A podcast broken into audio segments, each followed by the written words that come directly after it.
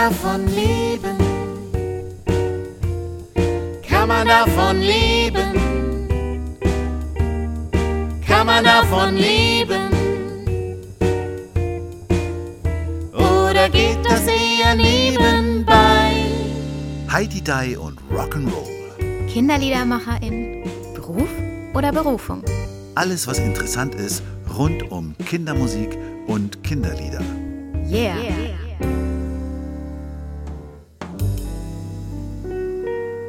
Hallo Lucia. Hallo Matthias. Hallo Nika. Hallo zusammen. Schön, dass du da bist. Ja, danke für die Einladung.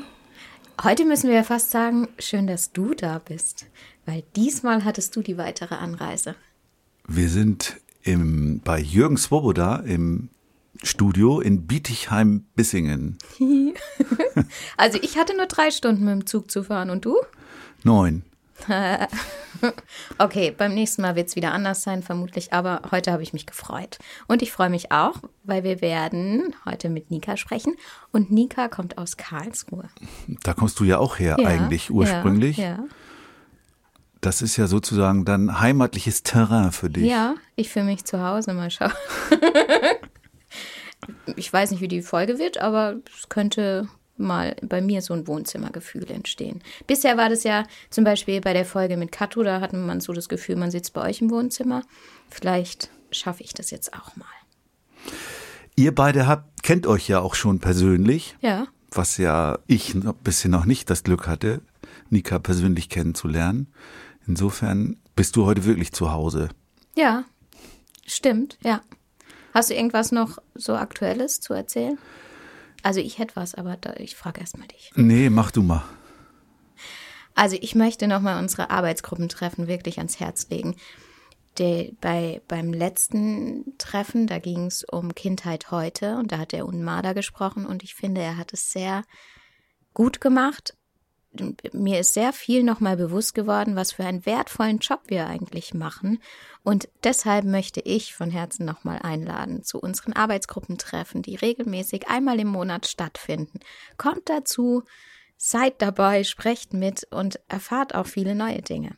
Anmelden könnt ihr euch auf www.kindermusik.de. Jetzt habe ich aber noch eine Frage an dich, ah, ja? Lucia. Im Moment läuft ja der Deutsche Kinderliederpreis ja. und der Goldene Ohrwurm. Hast du was eingeschickt? Ja. Es gibt ja drei Kategorien. Für welche hast du denn was eingeschickt? Also, ich habe bisher ein Lied eingeschickt für den, für den Deutschen Kinderliederpreis. Es wird aber noch, ich habe ja noch bis Sonntag Zeit. es wird noch ein weiteres für Bewegung folgen und ähm, für eine bessere Welt habe ich nur mitgesungen, weil das finde ich ein bisschen kompliziert wenn ich dieses Feedback hier geben darf, dass, dass man, sobald man irgendwo mitwirkt, ähm, darf, man, darf man selber nichts mehr einschicken. Und das finde ich ein bisschen schade, weil man ja so netzwerktechnisch, also ich mache ja mit sehr vielen Menschen Songs und dadurch war ich ein bisschen eingebremst in der Auswahl, was ich wie schicke. Und ich musste mich auch absprechen. Also es sind auch ist jetzt immer Kooperationen. Ist natürlich sind. daraus äh, entstanden, dass äh, bisher war es ja immer nur eine Kategorie und dann hatten Leute teilweise drei, vier Titel im Rennen gegenüber anderen. Deswegen hat unser lieber Freund Geraldino aus Nürnberg, schönen Gruß. Von mir auch. Den kenne ich auch schon persönlich. Das, genau, du warst ja da bei der letzten ja. Preisverleihung. Ja. Er hat es geändert und gesagt, man darf nur noch einmal mit dabei sein. Ich finde es auch grundsätzlich sinnvoll, aber es ist auch schade. Also ich, ich glaube, es gibt einfach beide Aspekte. Und ich habe jetzt zu spüren bekommen, dass es in dem Fall eher nachteilig ist, wenn man mit vielen Menschen zusammenarbeitet für den Preis. Ansonsten ist Zusammenarbeiten das Beste, was einem passieren kann. Wäre ja vielleicht auch interessant zu erfahren, ob unser heutiger Gast Nika auch was eingeschickt hat.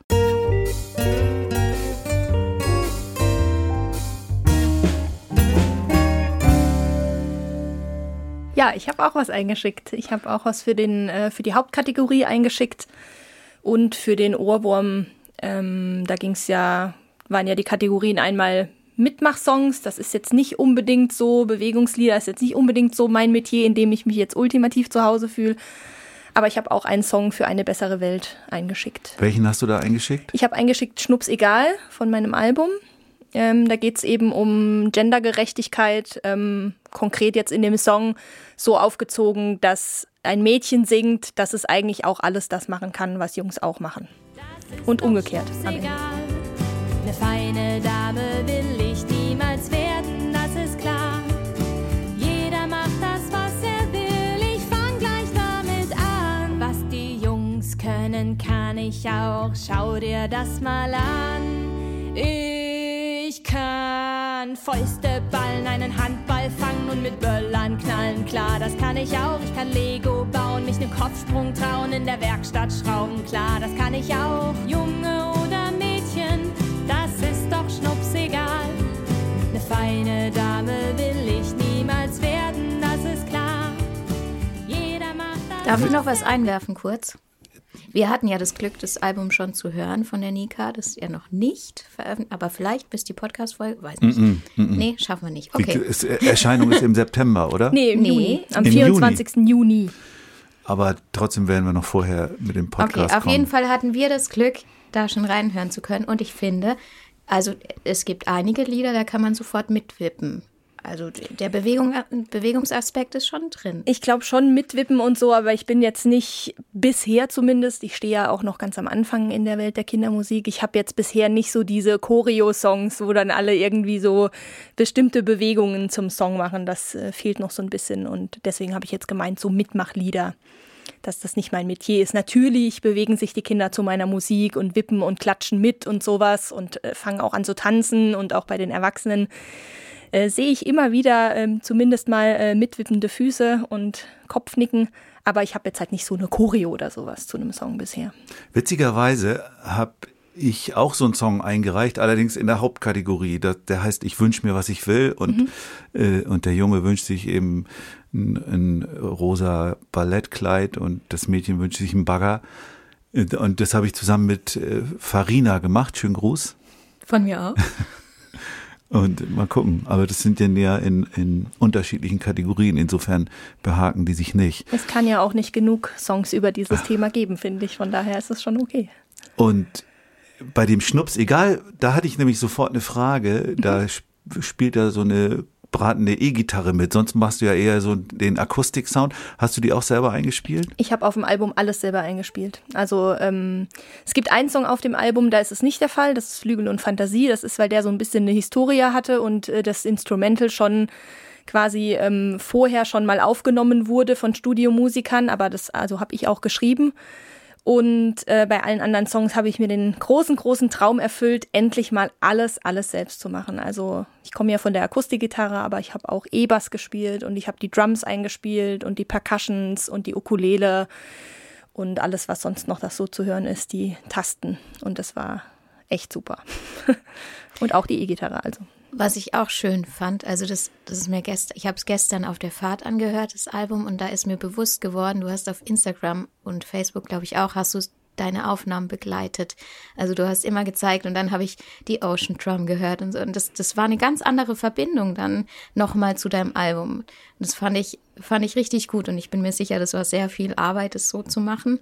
Aber ich hoffe, dass die Menschen auch bei dir auf Facebook und Instagram vorbeischauen und schauen, wie sind die einzelnen Lieder entstanden. Weil dann baut man nochmal eine viel innigere Bindung auf zu den Liedern. Ja, ich finde das auch selbst so als äh, Musik-User sozusagen total interessant, wenn MusikerInnen so Einblick geben in ihre Arbeit, wie sie so Sachen aufnehmen im Studio, weil das ist ja letztendlich das, was unserem Publikum eigentlich verwehrt bleibt, so den Blick hinter die Kulissen, wie entstehen denn die Lieder überhaupt und wie nimmt man sowas auf und wer steht da im Studio und macht's? Und bei mir halt jetzt in diesem speziellen Fall, weil ich ja alles selbst gemacht habe, wollte ich natürlich auch das auf meinen Social Media Profilen schon einmal mit den Menschen teilen und denen so ein bisschen Einblick geben, was ich da alles benutzt habe. Auch es gibt ja auch ein Posting, wo man die, den ganzen Tisch mit den Percussions sieht, was da alles zum Einsatz kam, Dinge, die ich vorher noch nicht mehr kannte und wusste, wie die heißen, habe ich da äh, benutzt und so konnte man halt dann auch schöne Klangwelten äh, installieren in den Songs. Was mich sehr berührt hat,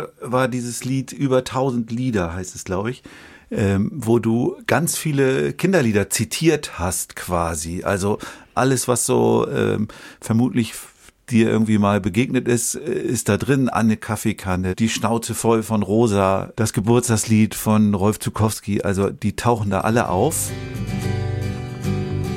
Wir drehen uns wie die Jahresuhr total schnell im Kreis und fliegen mit Anne Kaffeekanne bis ins ewige Eis. Wenn wir die Schnauze voll von Rosa haben, malen wir uns bunt an und bewegen unsere Hände ganz schnell zur Ramsamsam. Es gibt über tausend Lieder, die du singen kannst. Manche laden ein zum Träumen Aber und auf Da taucht auch Aram Samsam auf. Das darf man doch gar nicht mehr singen.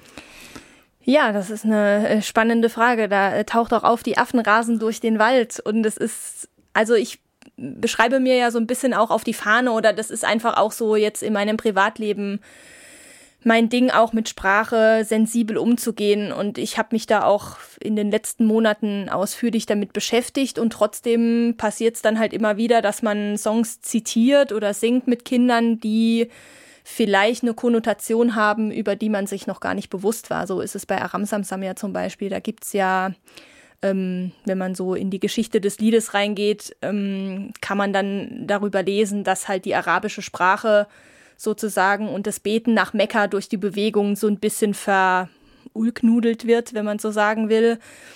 Ähm, ich weiß Aber ich ich hab's eigentlich nie als ein als ein verulknudelndes Lied äh, empfunden, sondern Ich eigentlich, eigentlich immer Ich als ein nicht. empathisches Lied. Also äh, ich kann diese diese Kritik nicht ganz nachvollziehen. Wenn ich Kinder Aram Samsam singen sehe, haben die Spaß und äh, machen sich nicht drüber lustig, finde ich. Das geht mir ähnlich. Also ich hatte auch, bevor ich mich damit beschäftigt habe, noch nie auch, ich hatte noch nicht mal den Bezug irgendwie gesehen. Selbst bei Arabi, Arabi, dass man sich runterbeugt, äh, ist, ich kenne das Lied halt selbst noch aus meiner Kindheit und ähm, ich habe da nie als Kind einen Bezug gesehen und jetzt auch als Erwachsene erst, als ich das äh, so ein bisschen mich mit dem Thema auch Rassismus in Kinderliedern auseinandergesetzt habe.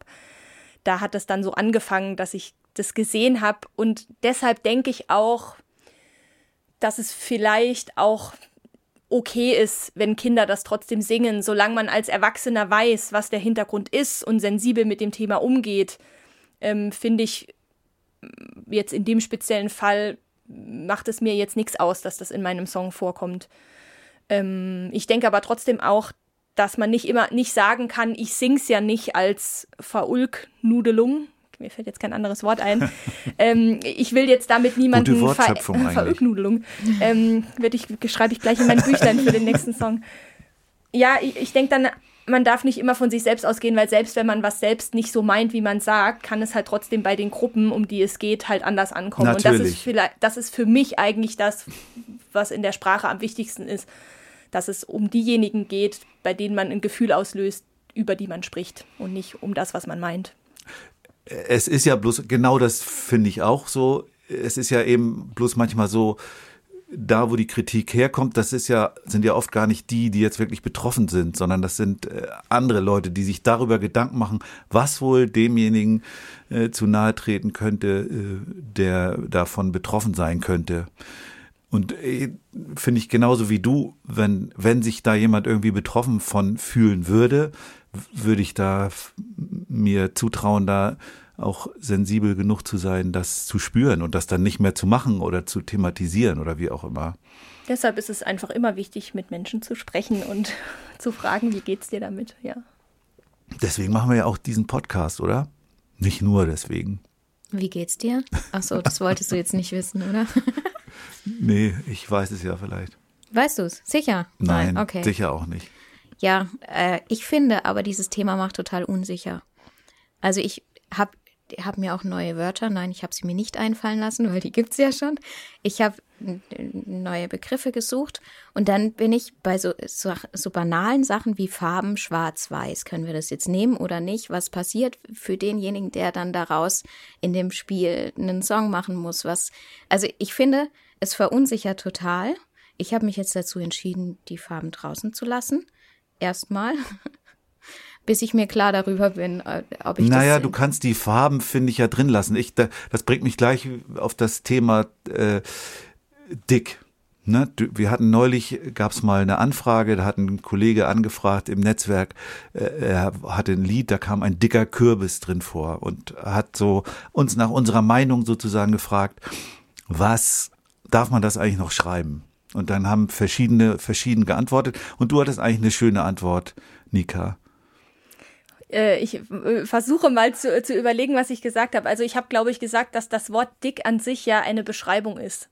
Also äh, dick sein ist nichts Schlimmes. Die Gesellschaft sagt vielleicht, ähm, dick sein ist dem aktuellen, im aktuellen Schönheitsbild nicht ideal oder sowas. Aber das ist ja von außen zugegeben. Das, das Wort wird eigentlich künstlich ähm, aufgeladen, sozusagen. Und sagt eigentlich nichts aus, außer dass es um Fülle sozusagen geht. Und ein dicker Kürbis äh, ist für mich einfach keine Diskriminierung. Es ist noch nicht mal eine Diskriminierung, wenn man sagt, es ist ein dicker Mensch, wenn man damit nicht dem Mensch noch andere schlechte Eigenschaften zuschreibt. Es gibt ja sogar die, die Bewegung in der, äh, im Bereich Body Positivity, wo man sagt, äh, man spricht explizit von dick oder sogar dickfett, ähm, weil es letztendlich die Körperform wiedergibt und nicht mehr und nicht weniger. Es heißt nicht, dass man deswegen ungesund ist. Es heißt nicht, dass man unsportlich ist. Es heißt nicht, dass man unsympathisch ist. Und es heißt auch nicht, dass man ähm, äh, irgendwie schlechte Charaktereigenschaften hat oder ähm, dass es schlecht ist, sondern es ist einfach eine Beschreibung. Und so ist es ja mit vielen Begriffen, zum Beispiel auch mit schwul und lesbisch. Man kann schwul als Schimpfwort benutzen, klar, aber es ist eigentlich keins. Es ist eigentlich eine Aber Beschreibung. in Bezug auf das Spiel ist es so, dass, dass, dass, dass das Gegenüber, ja, die, die Person, die daraus ein Lied machen muss, du weißt ja nicht, wie, der, wie das bei der Person ankommt. Aber das kann er oder sie ja dann selbst entscheiden. Aber die, ja, okay, wir lassen ja auch die Option, dass man tauschen kann, auch wenn es Und, keiner und macht. eben, der, dass dieses, das ist ja, glaube ich, das, was du auch letztendlich sagst, dieses sensibel bleiben dafür. Also nicht, ich sage ja auch nicht, mach das unbedingt weiter. Ich finde es ja auch gut, wenn man da äh, sensibel für ist und Antennen für hat. Das ist wichtig, aber deswegen muss man trotzdem, also die Worte sind nicht schuld letztendlich.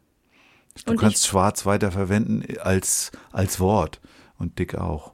Und ich finde ja sogar eigentlich ganz gut, wenn das passiert, was dir passiert ist, dass du dir Gedanken machst, weil darum geht's ja letztendlich, dass man sensibel ist und sich Gedanken macht und die Entscheidung dann halt entsprechend fällt. Aber früher haben sich halt Leute über so, sowas halt einfach überhaupt keine Gedanken gemacht und das finde ich nicht unbedingt besser. Dann ist es mir lieber, dass es eine, wie du gesagt hast, vielleicht Verunsicherung gibt.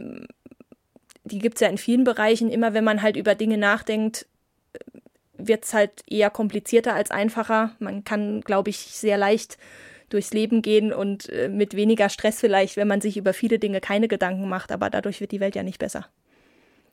Stimmt. Manchmal wird's äh, komplizierter, wenn ich mir deine T-Shirts angucke. Da hast du den Aufdruck klein R hält in mit, mit Gendersternchen Ja. jeweils dazwischen. Äh, Das ist ja schon verdreht, ne? Also in einem Fall gilt das Sternchen, dann gilt es im anderen Wort nicht und umgekehrt. Das macht es nicht gerade einfacher, oder? Nee, aber das ist ja auch so ein bisschen so eine Provokation Ja. gewesen, diese T-Shirts zu machen, weil mein, äh, das kam ja daher, dass ich dieses Lied halt gemacht habe, Kleine Helden. Und ähm, das ist halt einfach ein Thema, wo ich mir beim Songschreiben immer wieder Gedanken drum mache, wie ist es mit der weiblichen Form, weil ich eigentlich ein Verfechter von dem, dem äh, Gender-Sternchen oder dem Doppelpunkt, wie auch immer, wie man es macht, mit der sprachlichen Pause bin, weil ich einfach finde, dass man explizit alle ansprechen sollte und auch alle, die im Spektrum irgendwo zwischen in und der männlichen Version sich befinden. Und ähm, das dann irgendwie auf so einem T-Shirt äh, auszudrücken, das fand ich irgendwie ganz, ganz cool. Und in den Songs ist es halt oft schwierig, weil natürlich äh, zum Beispiel, wenn es um Freunde geht, ist es halt einfach oft für den Song dienlicher, wenn man schreibt Freunde anstatt Freundinnen im Text, weil es einfach von der Sprachrhythmik schwieriger ist. Und deswegen denke ich über sowas viel nach und deswegen ist es auch auf dem T-Shirt.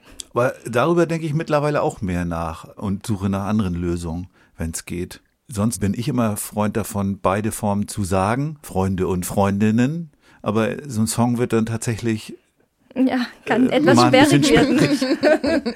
vor 20 Jahren habe ich mir da noch nicht so, also in den Songs zumindest noch nicht so extreme Gedanken gemacht. Oder? Wie machst du das, Lucia? Ich denke gerade drüber nach. ich glaube, bei mir ist es noch nicht so ein Thema, weil ich, ich bin noch, ich bin noch mit anderen Themen beschäftigt, die ich aufgreife. Aber ich komme da sicher in 20 Jahren auch mal hin. Ich greife noch mal, dann greife ich noch mal das Thema kleine Helden oder kleine Heldinnen auf. Wobei in dem Lied hast du auch kleine Helden gesagt, Ja, ne? ja, ja. Da hast du dich entschieden für das, wie heißt es noch? Generische Maskulinum. Richtung, richtig. ähm, das war ja sozusagen dein Corona-Hit, oder? Ja, kann man so sagen. Das war eigentlich ehrlich gesagt so die Geburt von Nika neulich in der Öffentlichkeit. Also da hat so alles angefangen. Das war so die bewusste Entscheidung, dass ich mit meinen Kinderliedersachen jetzt einfach auch an die Öffentlichkeit gehen möchte, weil so Ideen habe ich schon seit vielen, vielen Jahren. Ähm, Vorher hast du die nur für deine Tochter gespielt? Ja, oder? ich habe auch eigentlich nicht so richtig fertige Songs gehabt, sondern ich hatte so in meine Musikordner auf dem Computer, weil ich ja sonst englischsprachige Singer-Songwriter-Musik bisher immer gemacht habe. Dann gab es so einen Ordner, der hieß irgendwie Ideen für Kinderlieder und da waren dann irgendwie 15 Word-Dokumente drin, wo so Phrasen irgendwie angefahren waren, angefangen waren. Und äh, da war aber eigentlich nichts davon fertig. Und das erste Lied, das fertig war, war eigentlich Sommerferien im Zoo. Das ist das Lied über den Hamster, der nach Amsterdam fährt und die Echse nach Exiko und ganz viele solcher Sprachspiele finden sich darin wieder. Das hatte ich zuerst fertig und das habe ich, ähm, das hat mir so gezeigt und auch die, die, die Annahme bestätigt, dass ich das kann und dass mir das einfach Freude bereitet, so Lieder für Kinder zu schreiben. Und dann war eben in der Corona-Zeit dieses kleine Helden aktuell, weil es hieß ja immer, man soll auf dem Balkon klatschen für die Mitarbeiter im Gesundheitswesen und die Mitarbeiterinnen, um das jetzt nochmal zu sagen. Und ähm, dann habe ich irgendwie so die Idee gehabt, das kam mir tatsächlich abends im Bett beim Einschlafen, da kommen mir oft Ideen, ähm, kleine Helden, ich klatsch für euch, ihr macht das, äh, das macht ihr richtig gut, keine Freunde, kein Kindergarten, die Schule einfach zu. Und dann bin ich ins Bad und habe das im Badezimmer leise, damit ich meine Frau nicht störe beim Schlafen, ins Handy eingesungen, damit ich es am nächsten Morgen noch weiß und auch entspannt dann einschlafen kann. Und dann habe ich das Lied geschrieben und habe das bei meinen Balkonkonzerten im Lockdown gespielt und zu Hause selbst aufgenommen und auch einfach mit ganz, ganz viel Arbeit an ganz, ganz viele Menschen verschickt so dass das dann auch ähm, relativ schnell sich so in, in der Region um Karlsruhe herum so ein bisschen ausgebreitet hat. Da warst du auch im Radio und im Fernsehen und so, du nicht nur ein bisschen Ja, ausgebreitet. schon. Und also YouTube, ich hatte auch noch nie 10.000 Klicks in einem Video auf YouTube, ohne dass ich Werbung gekauft habe. Also das habe ich bisher nicht gemacht und habe ich bei dem Song auch nicht gemacht. Und trotzdem hat sich das so toll verbreitet, dass das relativ viele Klicks hatte. Und ich habe ja noch so eine Mitmachaktion gemacht. Die Leute konnten dann für ein zweites Musikvideo, also beim ersten habe ich Spielplätze gefilmt, die leer waren mit Absperrband und Schulhöfe und sowas. Bin da durch die Stadt gefahren mit dem iPhone und habe gefilmt und dann so ein bisschen so Lyrics umgeblättert. Und am Ende gab es dann den Aufruf, dass die Erwachsenen mir doch Videos von sich schicken sollen, wie sie in diesem bestimmten Klatschrhythmus halt klatschen und dass ich daraus dann ein Video als Danke für die Kinder zusammenschneide. Und das hat auch gut funktioniert. Da habe ich viele Einsendungen gekriegt und habe das dann auch gemacht als zweites Video. Ich klatsch für euch, das macht ihr richtig gut. Keine Freunde, kein Kindergarten und trotzdem verlässt euch nie der Mut. Mama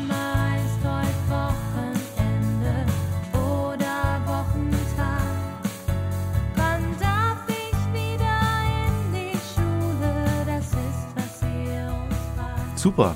Ich bin noch auf etwas gestoßen, was ich spannend fand und noch nicht kannte, nämlich Melodiva, Ah ja, das genau. äh, Female Music Network.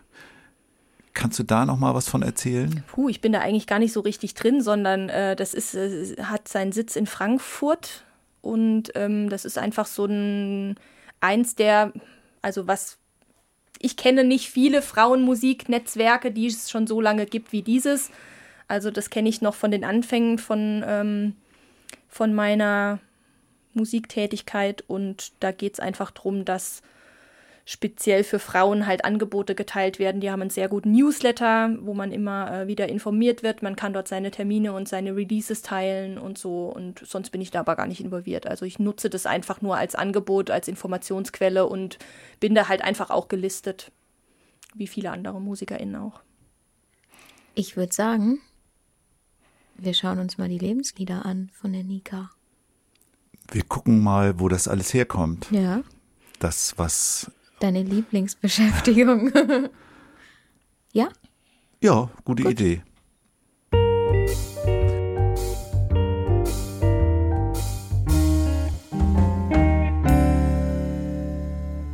Nika, was ich ehrlich gesagt nicht rausgefunden habe, aber es lag vielleicht auch daran, dass ich zu blöd war.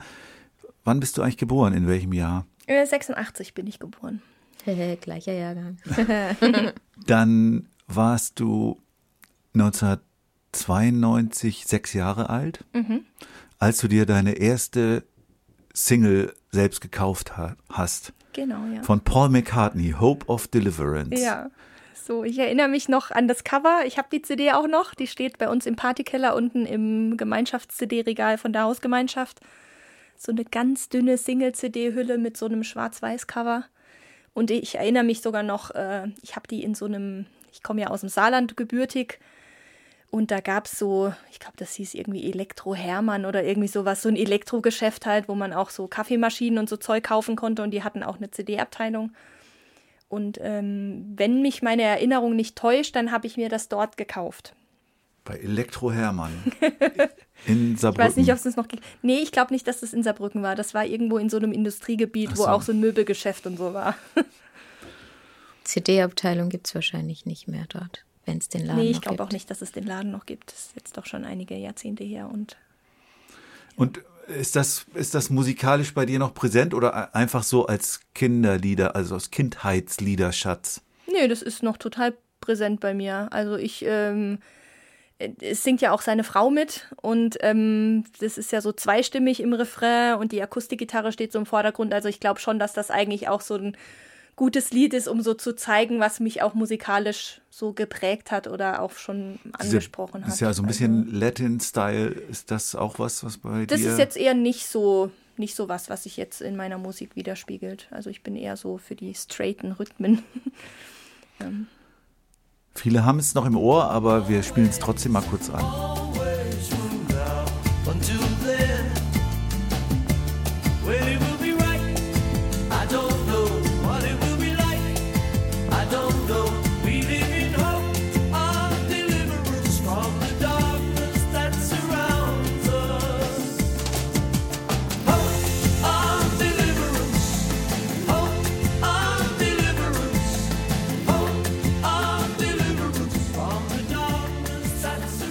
Jetzt muss ich wieder eine Geschichte erzählen.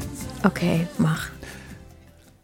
Ich war, ja, es muss so um 1990 rum, da äh, habe ich noch so hauptsächlich Musikschule gemacht und so Musikkurse für Kinder und habe auch nur so nebenbei Lieder geschrieben und dann gab es immer bei dieser Musikschule so Vorspielkonzerte, wo man, wo alle Schüler irgendwie was vorgespielt haben. Und dann hat mich die Musikschulleiterin gefragt, hier, da ist so ein total junger, 16-jähriger Gitarrist, der irgendwie total begabt ist und der hat gerade erst ein halbes Jahr Gitarre gespielt und der spielt More Than Words von Extreme. Und kannst du mitsingen? Und da habe ich als Chor und Sänger mitgesungen bei diesem Lied More Than Words Extreme und habe gesehen, was der da für eine Gitarre gespielt hat und habe es dann daraufhin auch geübt und gespielt und gemerkt, dass es schon ganz schön eine Herausforderung war, das zu spielen. Und das hast du auch gemacht. Ich habe das auch gemacht, ja. Ich äh, mochte das Lied total gerne und ich komme ja so von der Lagerfeuermusik, wie wahrscheinlich viele, die so autodidaktisch zum Gita Gitarre spielen kamen. Ich fand das schon immer toll und in meiner Familie war jetzt aber Musik aktiv machen nicht so wichtig. Musik hören schon, aber jetzt Instrumente spielen oder so stand nicht so im Vordergrund, eher der Sport. Und äh, so in der Jugend war ich in so einer Jugendgruppe unterwegs und ähm, im Sommerurlaub am Atlantik war dann auch immer eine Gitarre dabei und es gab halt Leute, die konnten schon was und ich konnte halt nicht viel und wollte es unbedingt lernen und habe dann einfach da geübt und hatte halt unbedingt dieses Ziel, dieses äh, More Than Words halt zu spielen, weil ich das halt so, das ist halt irgendwie so einprägsam und irgendwie auch so laid back, finde ich, mit diesem Zupfen und auf die Gitarre klopfen. Das fand ich irgendwie extrem cool. Ich glaube, äh, dass ich hauptsächlich andere damit beeindrucken wollte, weil es halt einfach sehr, sehr lässig war, damals äh, dieses Lied zu spielen und auch noch dazu zu singen. Und ähm, dann habe ich das geübt, bis mir im wahrsten Sinne des Wortes die Finger geblutet haben und den Leuten, die mit mir im Ferienlager waren, nicht im wahrsten Sinne des Wortes die Ohren geblutet haben. Also es sind alle eigentlich nach einer Woche sind alle, glaube ich, schreiend davon gelaufen, wenn ich die Gitarre genommen habe, weil sie gedacht haben, nicht schon wieder More Than Words. Aber ja, ich habe es äh, geübt und Und wer hat dann gesungen? ich. Genau, also ich habe ähm, eigentlich schon mit dem Singen, jetzt nicht professionell oder so, aber mit dem Singen gerade in diesem Kontext Lagerfeuer eher angefangen als mit dem Gitarrespielen. Also ich wusste damals schon, dass ich anscheinend relativ ein gutes Gespür für Stimme habe und meine Stimme anscheinend ganz gut klingt. Das wurde mir immer als Jugendliche so von rundherum halt bestätigt und dann habe ich immer so auch die, die Zweitstimmen und sowas dazu gesungen und so war ich mit der Stimme schon vertrauter, als ich dann mit dem Gitarrespielen angefangen habe. Ja, wer sich noch erinnert, kann hier nochmal ein paar Töne von More Than Words hören von Extreme.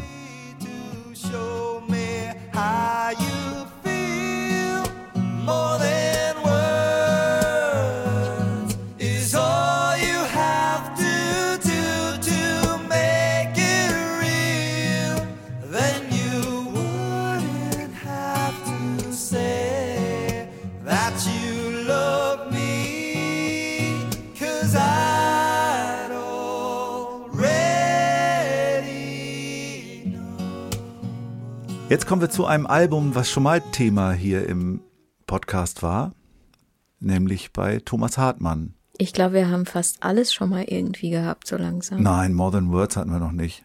Stimmt. Aber, Paul die, aber auch wir, noch haben, nicht. wir haben ganz oft Doppelungen inzwischen drin. Aber ähm, Alanis Morissette hatten wir einmal nur bisher und auch einen anderen Song. Ähm, du hast jetzt You Learn ausgesucht. Ich habe äh, einfach dieses Lied stellvertretend für das ganze Werk genommen. Ironic fand ich irgendwie so ein bisschen zu platt, weil das äh, ist irgendwie so ein bisschen ausgelutscht, finde ich, auch wenn ich das Lied total gerne mag und selbst auch Cover, obwohl das ja ganz, ganz viele Leute tun. Ähm, eigentlich hatte ich einen anderen Song, aber der hatte ein E hinter den Lyrics und dann dachte ich, das ist jetzt vielleicht für einen Kindermusik-Podcast nicht so angemessen. Also habe ich mich für You Learn entschieden, weil ich den halt einfach auch ganz gerne mag. Aber es hätte auch genauso gut Hands in My Pocket sein können oder ähm, auch einer von den neueren Songs. Also ich finde einfach äh, das Songwriting von dieser Frau, also die Kombination aus richtig, richtig starken Texten mit sehr eingängigen Melodien und das finde ich einfach fantastisch. Also ich könnte mir das, es ist einfach sowas, das mache ich mir zu Hause einfach an. Das höre ich einfach gern. Und das hat dich auch in ihrer Zeit erwischt. Ich meine, da warst du, als es rauskam, warst du ja gerade so zehn ungefähr. Nee, damals eigentlich nicht. Also ich erinnere mich als in meiner Kindheit nicht jetzt aktiv an Alanis Morissette, kam sondern später. eher später. Also ich weiß nicht genau, wann dieses MTV Unplugged Album entstanden ist, aber ähm, das habe ich so habe ich so den Eindruck, dass ich da vielleicht schon ein kleines bisschen älter war, weil das äh, machen die Künstler ja oft dann, wenn sie schon sozusagen ganz am Höhepunkt sind. Ähm, also das ist eigentlich so das, wo ich mich dran erinnere, dass ich das so in meiner Jugend angefangen habe, so über dieses MTV Unplugged, gerade wegen Gitarre und sowas. Und die Versionen sind einfach auch wahnsinnig schön, dass ich da so den Zugang gefunden habe zu ihr. You Ought to Know war der Song von Thomas Hartmann. Und das ist auch das mit dem E im. ah, ich wusste nicht, dass er das hatte, aber ich, äh, genau. Ja, da- das ist ja so ein richtig krasser Break-up-Song und Ja. der, da geht's richtig zur Sache. Und das war dann halt mit, mit explicit äh, gekennzeichnet. Dann dachte ich, ach komm, dann nehme ich You Learn. Passt ja irgendwie auch besser. Und es ist ja so- sozusagen der titelgebende Song für dieses Album gewesen, weil ja diese Zeile Jack Little Pill in diesem Song vorkommt. Und da hören wir jetzt mal rein und behalten aber diese Zeile nochmal im Hinterkopf.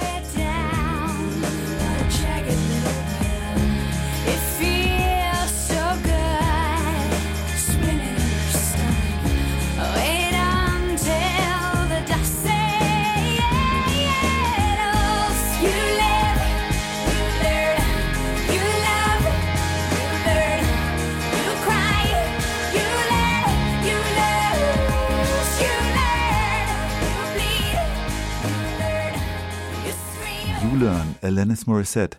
Da kommt diese Zeile vor, äh, Swallow it down like a jagged little pill. Und im nächsten Song kommt eine ähnliche Zeile vor, Maybe it's a bitter pill to swallow oder to Du swallow. bist aber tief eingestiegen in die, in die Songs, die ich geschickt habe. Und das ist jetzt Katie Curtis, aber eben 12, 13 Jahre später mit Sweet Lies, Sweet Life. Sweet Life. Genau, ja. Eine großartige Singer-Songwriterin von der äh, Ostküste, von der amerikanischen, die ich so im Studium entdeckt habe. Die ist sehr aktiv ähm, in den USA gewesen oder auch immer noch, auch als ähm, Aktivistin, als äh, lesbische Frau sozusagen. Und es hat mich einfach äh, von daher einfach gecatcht, weil ich da halt mich sehr gut damit identifizieren kann. Und ähm, zum anderen finde ich einfach ihre Stimme total angenehm und ihre Songs, ihre Texte schön. Und Sweet Life, da geht es ja so ein bisschen drum um die verschiedenen Frauen, um die zerflossenen und sowas. Und ich glaube, ich wäre auch gerne so gewesen.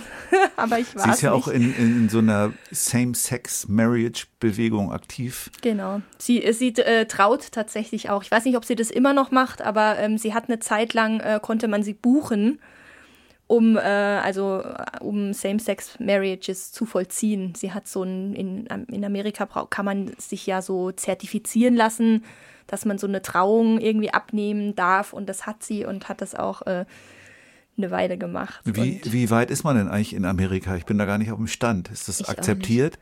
Äh, das ist, glaube ich, äh, Bundesstaaten-Sache. Aber also akzeptiert ist ja immer die Frage, was ist Akzeptanz? Ist eher Naja, die Frage, mal, wo ist es wie, wie sieht es rechtlich aus? Ja. Da kenne ich mich jetzt äh, in Amerika nicht Ja. sonderlich gut aus. Also ähm, Kanada, klar, wenn man jetzt von Nordamerika spricht, war ja eins der ersten Länder bei dem oder vielleicht sogar das allererste, äh, wo man heiraten konnte. Da sind auch früher die, die Leute ähm, massenhaft über die Grenze nach Kanada gepilgert, um sich dort halt ähm, trauen zu lassen und zu heiraten. Aber in den USA sieht es halt nochmal ganz anders aus, immer noch. Ja, da gibt's auch tatsächlich, glaube ich, noch in unterschiedlichen Bereichen unterschiedliche Berührungsängste. Ich habe gerade über Wonder Woman gelesen. Wonder Woman ist ja so eine, wusste ich auch vorher nicht, quasi so eine feministische Ikone oder ein bisschen verdeckt, so als, als Comic seit, schon seit den 40er Ja, Jahren. ja, ja, total. Die ist ja so eine, so eine Kämpferin und ich glaube, in der, ich bin jetzt nicht so ganz tief da drin in der Materie. Ich habe den Film gesehen und ich kenne ein paar von den Comics und äh, ich meine mal, das äh, ist ja so eine Amazonengeschichte irgendwie auch. Wonder Woman ist ja so ein bisschen, kommt ja aus so, einem, so einer Frauengesellschaft. Also auch in dem Film, da werden die Mädchen ja trainiert, dass sie auch Kämpferinnen werden und sowas.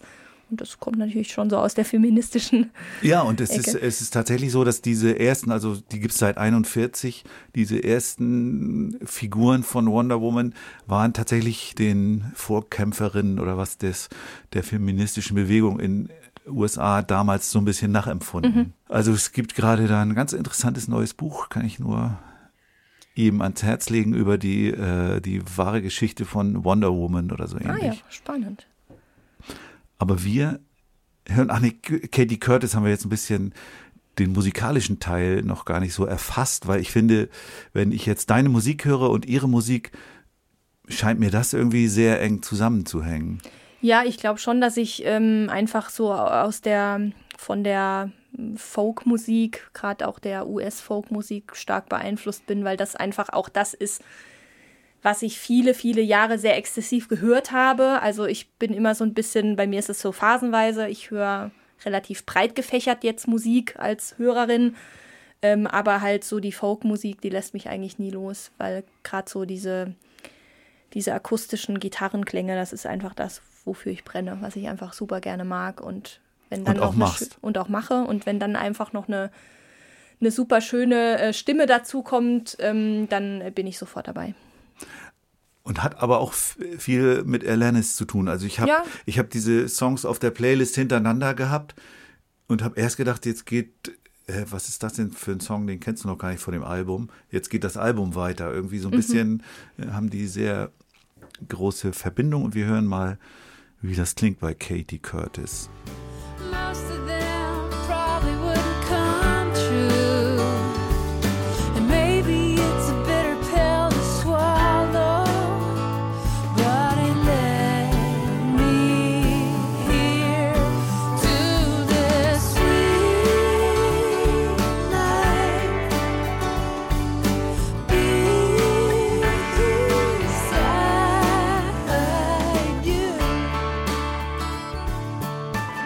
Katie Curtis ist ja eher so mein Jahrgang, sage ich mal.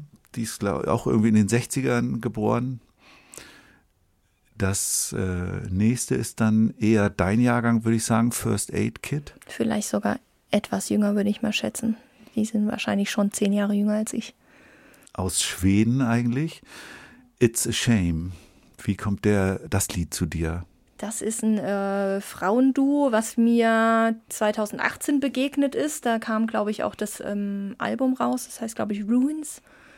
Und ich habe, äh, ich war 2018 ähm, krank, einfach ähm, so ganz doofe Geschichte mit einer sehr schweren Lungenentzündung und ich habe sozusagen aufgrund von dieser, von dem Husten und von dem ganzen anderen, was sich in dieser Krankheitsphase noch so im Körper halt tut, ähm, und dem Krankenhausaufenthalt habe ich sozusagen meine Stimme verloren. Also ich konnte Oh nur noch Albtraum. flüstern, genau.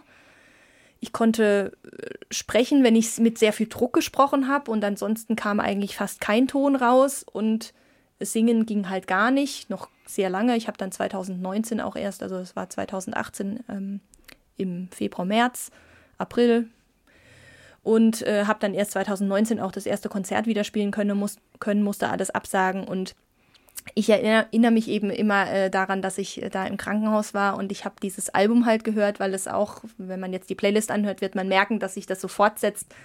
Es passt eigentlich ganz gut in diese Reihe Alanis Morissette, Katie Curtis, dann kommt, kommt ähm, First Aid Kit.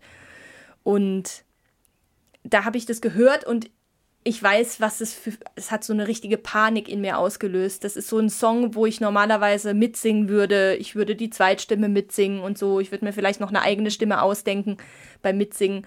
Und ich habe es da immer wieder versucht, in diesem völligen, in dieser völligen Verzweiflung und dem Un Unglauben darüber, dass ich nicht singen kann.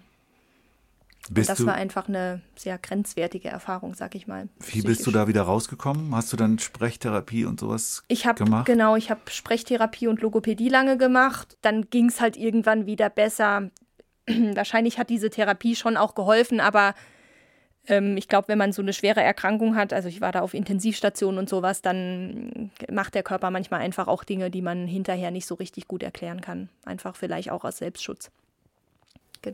Zum Glück ist deine Stimme wieder da. Ja, das, äh, da bin ich auch sehr froh drüber. Das war auch äh, gar nicht abzusehen, ob ich jemals wieder singen kann. Also das konnte mir da keiner genau sagen. Und ähm, zum Glück geht's wieder. Dann hören wir mal rein in It's a Shame.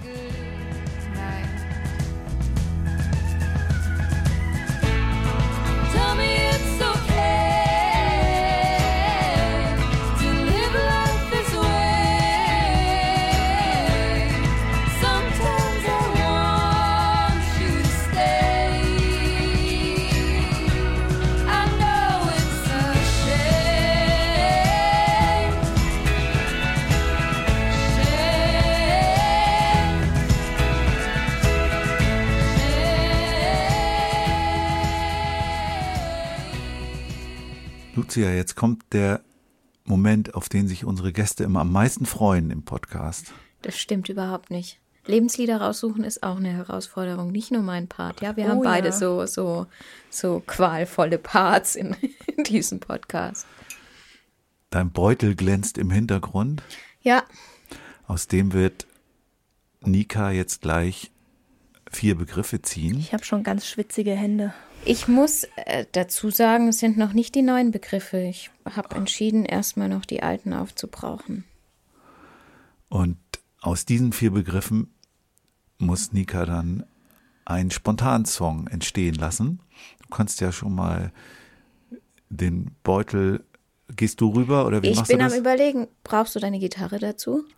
Ja, ich würde sie gerne mal als äh, Sicherheit, wo ich mich dran festhalten kann, auf den Schoß nehmen. Ob ich sie dann benutze, weiß ich noch nicht. Aber vielleicht ziehen wir Dann erst zieh die doch Zettel. erst die Ja, Begriffe und okay, dann nehmen wir die gerne. Gitarre. Und ich beschreibe mal, wie das hier gerade passiert. Du musst unterschiedliche Farben Ah ja, okay. bitte nehmen. Ich, den ersten mache ich mal spontan, ohne eine Farbe mir auszuwählen und guck mal, was da kommt. Das ist braun. Und was steht da drauf? Da steht drauf glücklich. Das ist So, doch also schon mal ein braun darf ich jetzt Wort. nicht mehr, wenn ich das richtig, Richtig. verstanden habe. Oh Gott.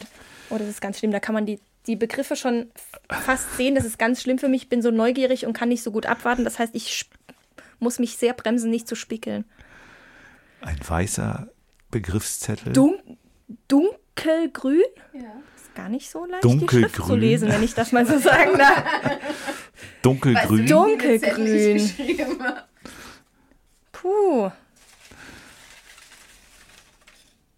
Und Jetzt habe ich noch der hellblau. nächste wird hellblau und da steht drauf Roller. Gab es nicht schon mal einen Roller?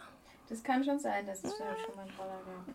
Vielleicht gab es aber auch einen Bobbycar oder das, so. das Problem ist, dass, dass bald mal alle Begriffe aufgetaucht Ja, ich nehme Bald müssen neue, bald ich nehme mal müssen noch neue einen gelben. Begriffe Ach gemacht. du liebe Güte, Adler. Eieieiei. Adler. Also wir haben glücklich, dunkelgrün, Roller und Adler. Und jetzt wird Nika Guck zur mal, meine Gitarre Hände, greifen. meine Hände zittern schon.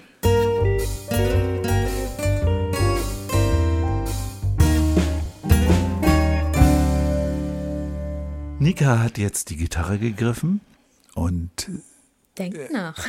denkt nach und schwitzt äh, und stirbt tausend Tode gerade, um diese vier Begriffe dunkelgrün, glücklich, Adler und Roller in ein Lied zu bringen. Ich habe schon das erste Riff gehört eben. Ja, mal gucken.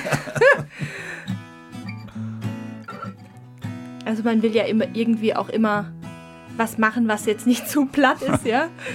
Am liebsten würde ich jetzt mir so was Tiefgreifendes irgendwie ausdenken, aber gut, schauen wir mal. Ich denke gerade noch, ich spiele das mal gerade so in Schleife und denke kurz noch, bevor ich mich traue, das dann laut auszusprechen. Ähm, Sensationell. Sie kann spielen, dabei sprechen und dabei nach nachdenken und ein Lied texten. Nee, ich schweige jetzt zum Nachdenken. Ich äh, be äh, beglücke euch jetzt mit dieser mit diesen Akkorden und spiele das jetzt fünf Minuten, bis ich im Kopf den Song gemacht habe und dann spiele ich den runter. Nee, jetzt muss ich aber echt kurz nachdenken. Also, wir haben einen Roller.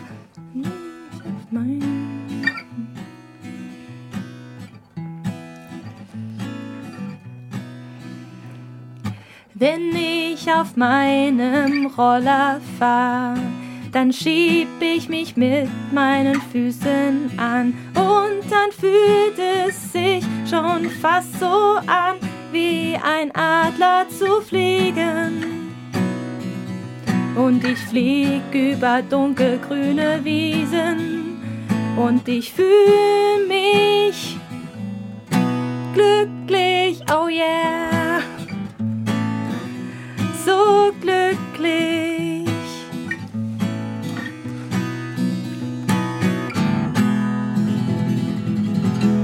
Wow. Wuhu! Very cool. Ja, Super. ja. Ausbaufähig, würde ich sagen, ausbaufähig. Und es war jetzt nicht so schwer, oder? Nee, es ist ja nicht schwer. Es ist ja eher die Frage, ob man mit dem Ergebnis dann halbwegs zufrieden ist. So irgendwas ausdenken klappt dann schon. Ja, Super. Ja, also Danke. ich fand's auch großartig. danke, danke. Dann haben wir noch unseren beliebten Fragebogen.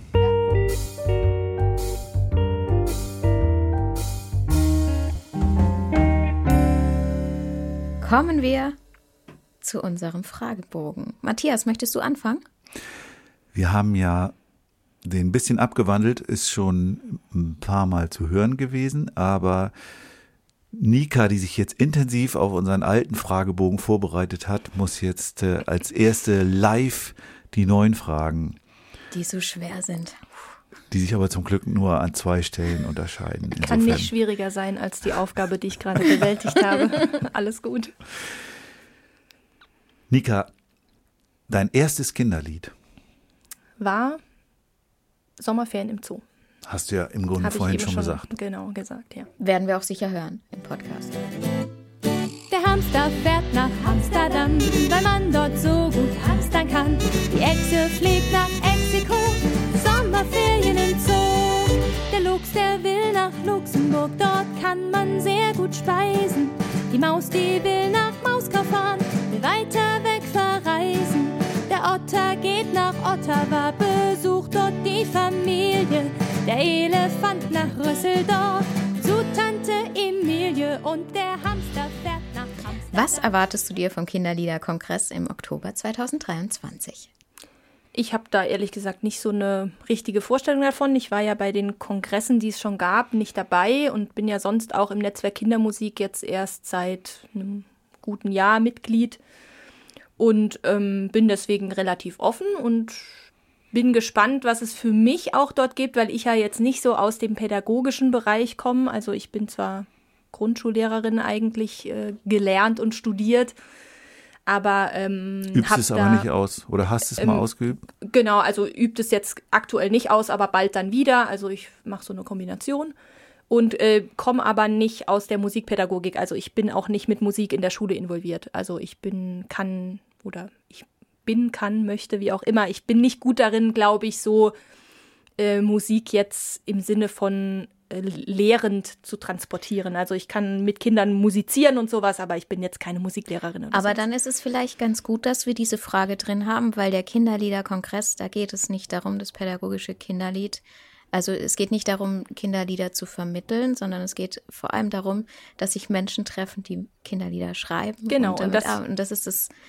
Deswegen ist es sicher auch was für dich. Das wäre jetzt eben mein nächster Punkt noch gewesen, dass ich halt, wenn ich eine Hoffnung hätte an den Kongress, dann wäre es halt da ganz viele von den Leuten, mit denen ich jetzt schon irgendwie Kontakt hatte oder Mails von ihnen gelesen habe im Austausch im Netzwerk oder auch sonst, ähm, die einfach persönlich mal zu treffen und mit denen zu quatschen.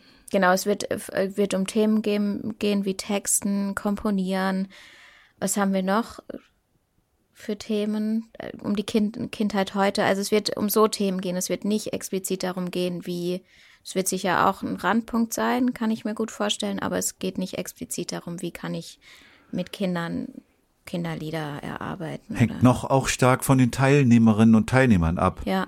Also äh, du sagst, ob, ob es jetzt ein Randpunkt nur ist mit, mit pädagogischen Liedern, das würde ich jetzt nicht so schon beschreien können. Aber es ist natürlich ein anderer Kongress als zum Beispiel der Musik in der Kita-Kongress, der jetzt ganz, Das wollte ich damit ganz sagen. extrem pädagogisch ausgerichtet ist.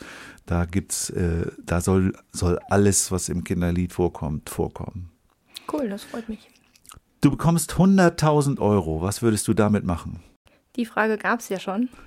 Und ich äh, muss gestehen, ich habe da viel, sehr viel drüber nachgedacht. Ähm,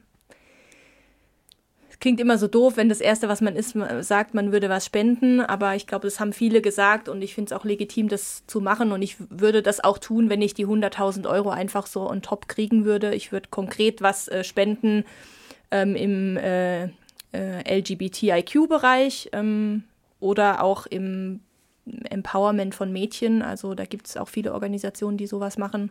Einfach Mädchen da stark zu machen, wo Frauen eben noch nicht so stark vielleicht in der Gesellschaft auftreten können. Und ähm, ich würde auf jeden Fall was äh, zur Seite legen, auch für meine Tochter oder auch für harte Zeiten, die ja durchaus mal kommen können. Und ich würde mit Sicherheit auch was in, in eine schöne Reise investieren und eventuell auch so ein bisschen in neues Equipment was investieren. Meine Gitarre habe ich schon, die möchte ich nicht mehr hergeben. Ich brauche eigentlich keine zweite, weil es wird keine zweite so toll sein wie sie. Ähm, ich nehme sie ja auch mit ins Bett, wie ihr wisst von meinem Album. Ähm, aber es gibt so andere Dinge, die ich dann doch nochmal so Kleinigkeiten, die ich mir gönnen würde. Über welches Thema, das du noch nicht bearbeitet hast, würdest du gerne mal ein Lied schreiben? Ich ähm, würde gerne ein Lied über Regenbogenfamilien schreiben und über Familienvielfalt, wo es eben im Text konkret darum geht, dass verschiedene Familienmodelle sozusagen vorgeschrieben, äh, vorgestellt werden. Ich habe schon erste Ideen dazu, aber ähm, es ist noch kein, noch, also noch überhaupt nicht irgendwie in Ansätzen ein Lied. So, das ist ein Thema, was ich ganz gerne aufgreifen würde. Sichtbarkeit von verschiedenen Familienformen. Anspruchsvolles Thema. Ja. Ja, und äh, in, der, in der Kinderliteratur ist das Thema ja schon voll, voll drin eigentlich. Und ich habe es ja schon auch auf meinem Album versucht, indem ich Mama und Mami in einem Song eben abwechsle als Begriffe und Papa und Papi, weil das in vielen Regenbogenfamilien mit gleichgeschlechtlichen Eltern eben auch die Rufnamen der Eltern so sind. Aber so nochmal so was explizit zu machen, wo es konkret darum geht, das schwebt mir vor. Mir fallen da zwei Sachen ein. Also meine Mamas von Suki äh, und Helmut Meyer hat auch mal ein Lied gemacht. Das heißt, glaube ich, wir sind drei oder so ähnlich. Da geht es auch um, da geht es tatsächlich um verschiedene Familienformen. Suli Puschban hat auch eins. Wel- Welches? Es heißt, heißt glaube ich, auch meine Mamas. Ach so. Ja. Die Frage hast du schon mal angedeutet, beantwortet. Was bedeutet das Netzwerk Kindermusik für dich? Austausch und Kontakte. Und ich habe so viel davon profitiert in diesem letzten Jahr, in dem ich da Mitglied bin, einfach weil ich finde, dass es, dass die Leute, die in diesem Netzwerk sind, außergewöhnlich kommunikativ und positiv auf andere, auch eher neuere Leute in diesem Kindermusikmetier eingehen. Ich kenne das aus der Musikbranche sonst nicht so, dass man sich so arg gegenseitig hilft. Das finde ich total schön und ähm, hoffe, dass ich da auch demnächst auch so persönliche Kontakte knüpfen kann, weil das ja jetzt durch Corona einfach alles auch online war und Genau, wir haben uns noch gar nicht getroffen alle und so. genau. Aber das ist mal ein tolles Lob, oder? Ja. Aber ich kann es auch nur so wiedergeben. Du bist dran. Welchem Genre würdest du dich zuordnen? Ich würde sagen, ich mache ähm, Gitarrenpop für Kinder. Genau. Was ist denn zuerst da, Text oder Melodie? Puh, mh, unterschiedlich. Oft würde ich sagen, ist es eine Idee. Also jetzt zum Beispiel wie mit diesem Regenbogenfamilienlied, dass ich eine Idee habe, worüber ich ein Lied mache. Und wenn es dann konkret an den Song geht, dann ist es oft so eine Hookline, die gleich eine Kombination aus einer Phrase oder einer, einem Satz und der passenden Melodie ist, und worum ich dann das ganze Lied sozusagen stricke. Was ist deine wichtigste Fähigkeit, die dich in die Lage versetzt, Kinderlieder zu schreiben? vielleicht ein bisschen, dass ich, glaube ich, äh, selbst auch so noch ein inneres Kind bin. Also ich äh, kann mich, glaube ich, ganz gut auf die Ebene von Kindern bringen und äh, so auf Augenhöhe spüren, was so Thema bei den Kindern ist. Das habe ich natürlich auch so ein bisschen in meiner Arbeit als Grundschullehrerin gelernt, da auf die Kinder einzugehen. Und ich mache einfach auch so gerne Fets mit Kindern, was ich wiederum in der Rolle als Lehrerin nicht so gut kann. Das, da gibt mir die ähm, Kindermusikerinnenrolle eine größere Freiheit. Und dann äh, glaube ich einfach, ich bin halt so ein Gesamtpaket. Das äh, würde ich jetzt aber eher vielleicht als was mich Ich als bin ein Gesamtpaket. ja, ich bin, äh, das äh, muss ich jetzt vielleicht noch erläutern. Also ich bin jetzt äh, nicht eine mega gute virtuose Gitarristin, ja. Ich kann passabel Gitarre spielen, ich habe die Sachen vom Album im Studio äh, selbst eingespielt. Das geht alles. Ich kann dir keine äh, mega geilen Solis hinballern oder sowas. Ähm, ich bin mit Sicherheit keine super, super ausgebildete Sängerin. Ich habe eine gute Intonation, ich habe eine sage ich jetzt halt so über mich, klingt vielleicht doof, aber ich habe eine schöne Stimme, eine angenehme Stimme, glaube ich, und sonst würde ich das ja auch nicht machen. Und ich bin aber jetzt nicht so in einer Nische jetzt extrem, extrem, extrem fit, sondern ich kann halt alles so ein bisschen gut. Dazu zähle ich jetzt auch alles, was so als Musiker noch drumrum anfällt, Booking, ähm, PR und so. Das kann ich alles so ein bisschen und gepaart, glaube ich, mit meinem Bezug zu Kindern und ähm, der Liebe ähm, mit, in der Arbeit mit Kindern, äh, glaube ich, qualifiziert mich das. Ja, Also das mit der Stimme würde ich mal unterstützen. Ja, ich auch. danke. Du bist mit einer Zeitmaschine in die Vergangenheit gereist, denn du bist eingeladen zur Party bei den Cashs. Es sind viele Größen aus der Popwelt da, unter anderem Alanis Morissette, Katie Curtis, First Aid Kit, Paul McCartney. First Aid Kit, die wären noch nicht lebendig in der Vergangenheit. Die wären noch ne, Babys. Sind mit, sind mit dir gereist, ja. Im Hause Cash ist es üblich, sich als Neuling mit einem Lied den Eintritt zu verdienen. Vor dem gemeinsamen Essen bittet Johnny Cash dich deshalb, eines deiner Lieder vorzutragen. Welches spielst du? Gute Frage. Das sind ja jetzt alles ist jetzt so ein bisschen schwierig, weil das ja jetzt alles so, so Leute sind, die jetzt eigentlich keine Kindermusik machen. Da weiß ich jetzt gar nicht, ob ich jetzt unbedingt aus meiner eigenen Feder ein Lied aus der Kindermusikschiene spielen würde. Wenn, das wäre jetzt für den Podcast am interessantesten, würde ich wahrscheinlich mh, Flügel und Fantasie nehmen.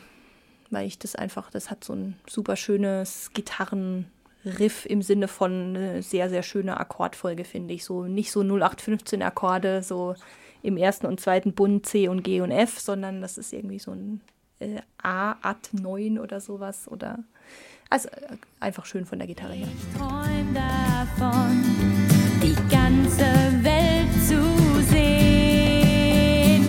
Ach, hätte ich Flügel, könnte ich fliegen, wo auch immer ich hin will ziehen, wann auch immer ich weg will gehen. Ach, hätte ich Flügel, könnte ich fliegen, wo auch immer ich hin will ziehen, und solange ich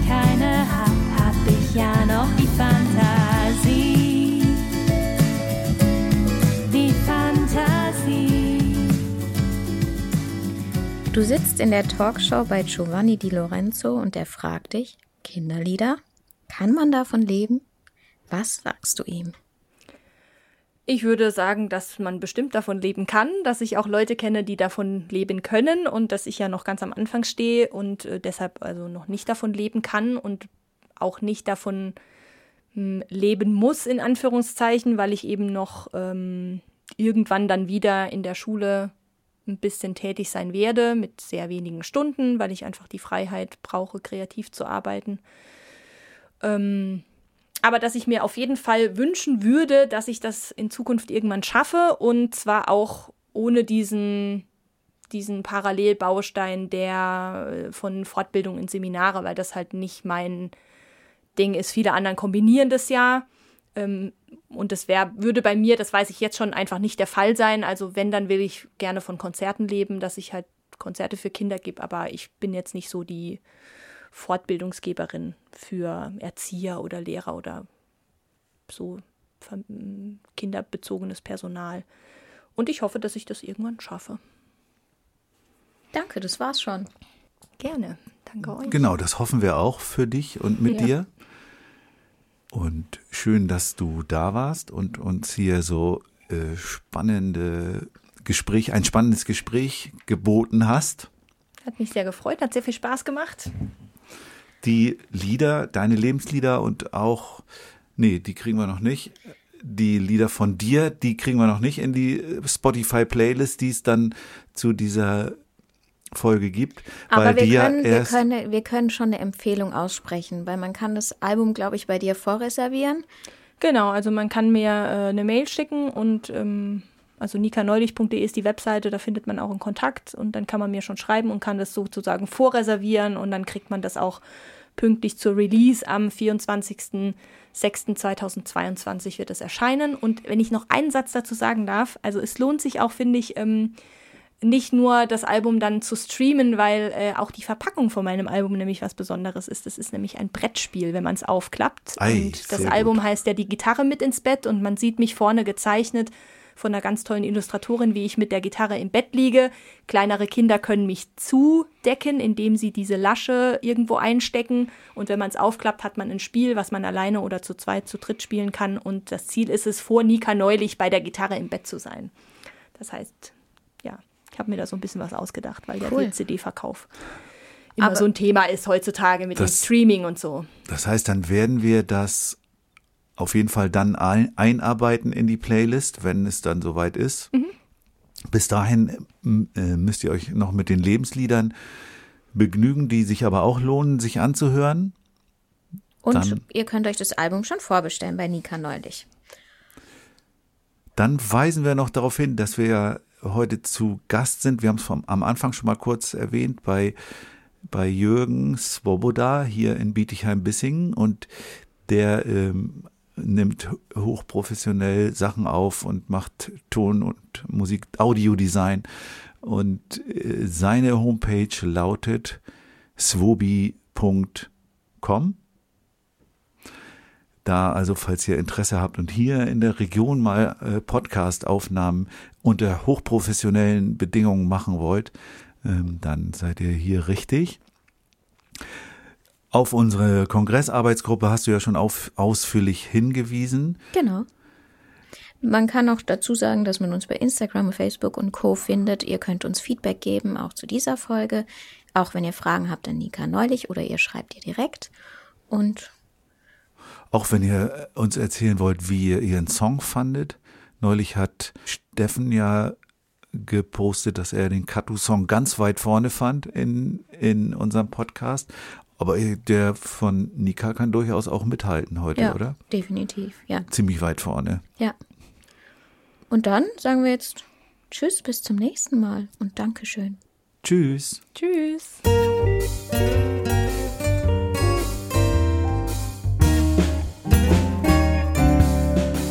Kann man davon leben? Kann man davon leben? Kann man davon leben? Oder geht das eher nicht?